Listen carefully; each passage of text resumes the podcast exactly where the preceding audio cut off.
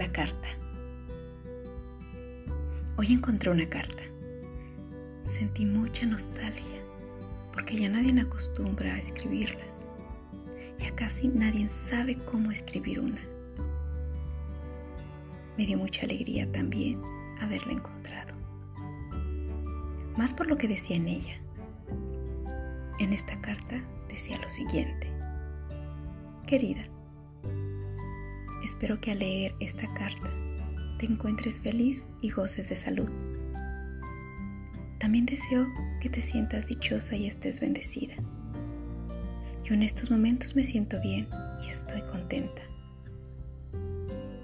Solo quería escribirte para decirte que a veces no la paso bien. Algunas ocasiones no me ajusta el dinero y otras veces extraño demasiado a la familia. Mas sin embargo, estoy contenta porque estoy con la gente que me quiere, que se preocupa por mí y que han sido ángeles en mi camino. Aunque cuando enfermo, eso me hace extrañar mucho a mi mamá y a la familia. También me hace valorar la salud y ser agradecida con la vida, porque soy muy dichosa de estar viva. Ya sabes, soy joven y hay cosas que desconozco o se me hace fácil hacerlas. Voy cometiendo muchos errores, pero eso me ha hecho aprender mucho. Hoy a veces vuelvo a cometer los mismos errores, pero de nuevo aprendo cosas diferentes. Hoy quiero desearte que si lees esta carta en el futuro, aprende a perdonar a ser humilde, a valorarte y amarte siempre. Ama tu cuerpo y cuídalo. Cuídalo a las personas que amas y sobre todo, sigue sonriendo.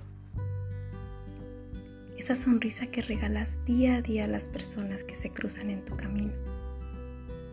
Sé honesta contigo y de esa manera serás honesta con los demás. Respeta y cree en tus ideales y sobre todo, sigue aprendiendo. Disfruta de esos libros que amas. Haz lo que quieras y diviértete.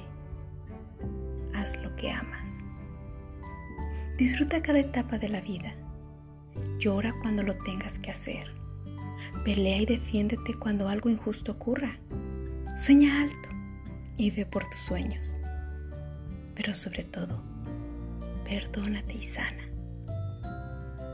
Se despide con cariño, atentamente, el pasado. Vive hoy, solo hoy.